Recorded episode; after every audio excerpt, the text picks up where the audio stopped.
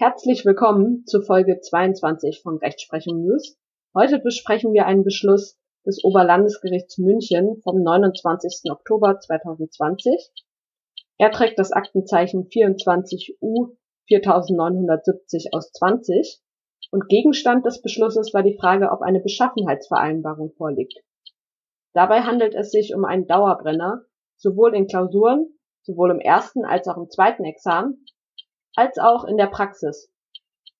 Entschieden wurde, dass der Hinweis eines Verkäufers auf das Monogramm einer Künstlerin auf einem Bild keine Beschaffenheitsvereinbarung im Sinne von Paragraph 434 Absatz 1 Satz 1 BGB darstellt. Mit dem Hinweis wird nicht zugesichert, dass das Bild ein Original der Künstlerin ist. Im Fall lag folgender Sachverhalt zugrunde. Bei einer eBay-Auktion ersteigerte ein Mann für rund 400 Euro ein Bild.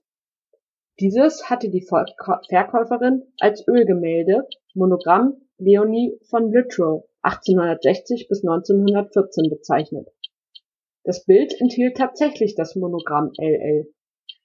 Mit der Behauptung, dass es sich bei dem Bild um eine Fälschung handelt, erhob der Käufer Klage auf Zahlung von Schadensersatz in Höhe von rund 19.600 Euro.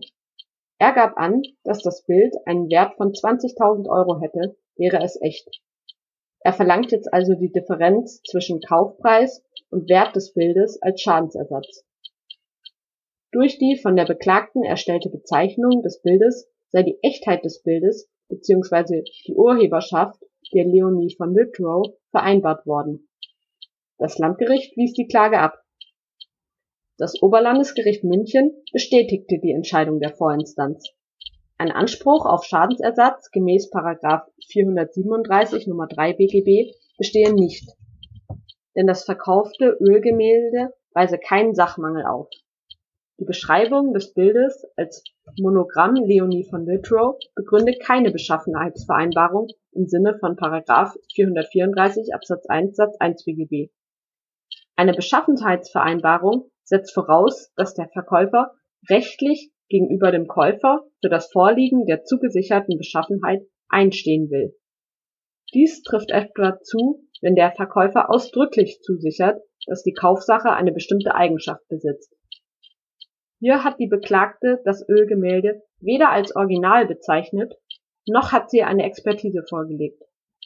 Sie hat lediglich auf das Monogramm verwiesen, das auf eine Urheberschaft der Leonie von Wittrow hinweist. Dadurch sei aber nicht zugesichert worden, dass es sich um ein Original der Malerin handelt. Die strengen Anforderungen an eine Beschaffenheitsvereinbarung sind daher nicht erfüllt.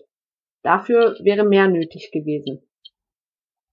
Ein Mangel nach einer der anderen Varianten des Paragraphen 434 BGB kommt nicht in Betracht. Vielen Dank fürs Zuhören, abonniert gerne den Podcast und folgt Rechtsprechung unterstrich News auf Instagram. Und dann bis bald.